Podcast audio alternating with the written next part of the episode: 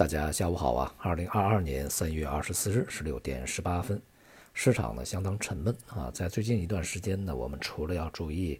美联储的货币政策动向以及俄乌冲突的进展所带来的一些市场反应，同时呢，也必须要注意中国国内的一些政策层面的呃信息啊，以及呢中国和外部的一些大国和大国组织之间的一些这个关系啊。最近一段时间啊，我们可以看到啊，美国除了不断升级对俄罗斯的制裁以外呢，一点儿也没有放松对于中国的这边的打压以及遏制的行为。那么今天呢，就有消息爆出啊，美国呢又将中国的一家公司像新浪啊列为退市的风险黑名单，同时呢，在到期的啊这个对于中国关税豁免的商品里面呢，这一次有部分延期啊。但是呢，延期的这个豁免商品呢只有三百五十二项，而之前所去讨论的啊，就是准备可能会延期的是五百四十九项，也就是少了将近二百项啊。在前几天，中美领导人通过电话以后，很显然，美国那边呢没有得到任何的便宜。那么，所以呢，在这段时间啊，无论是在口头上，还是从具体的措施上呢，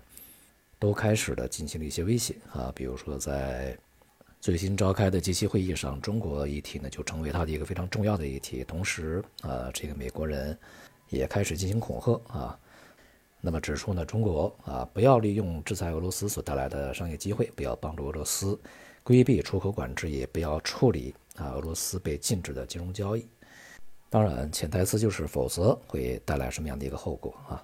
所以呢，我们可以看到未来呢形势还是比较复杂的。我们可以用四个字来形容吧，道阻且长。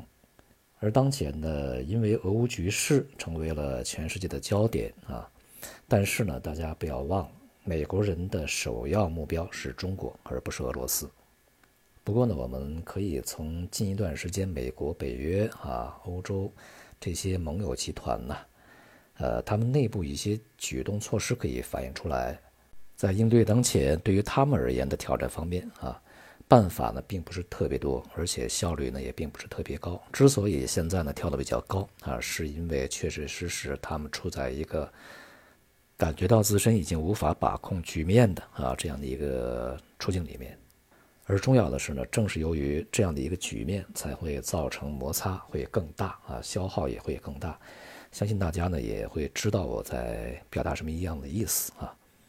在市场层面呢，西方啊在讨论如何去减少对于俄罗斯的能源依赖。虽然说现在立即切断对于俄罗斯的这个能源的供应啊啊是不现实的，但是从长期来看呢，这个事情已经在路上啊。所以相关的一些紧张情绪呢，也导致油价在近段时间重新啊回升，这也是在我们的预期之中的。而且，在未来如果是战事升级，或者是西方的制裁升级，也不排除油价还会。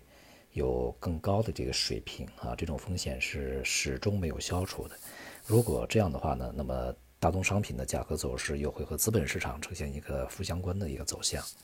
当然也就会呃对债市也好，股市也好，会进一步的造成负面影响啊。当前的国内 A 股呢波动相当的狭窄，波动率也非常低。不过呢，整体而言呢，还是一个比较弱的状态啊，反弹的力度呢并不是特别强，所以对于未来呢。整个市场反弹的空间呢，呃，要相对来讲呢看得保守一些，尤其呢是在近期啊，收益率不断的飙升，而外围的股市呢也开始反弹动能丧失，这种状态下呢更加如此啊。总之，市场在近一段时间是缺乏机会的。好，今天就到这里，谢谢大家。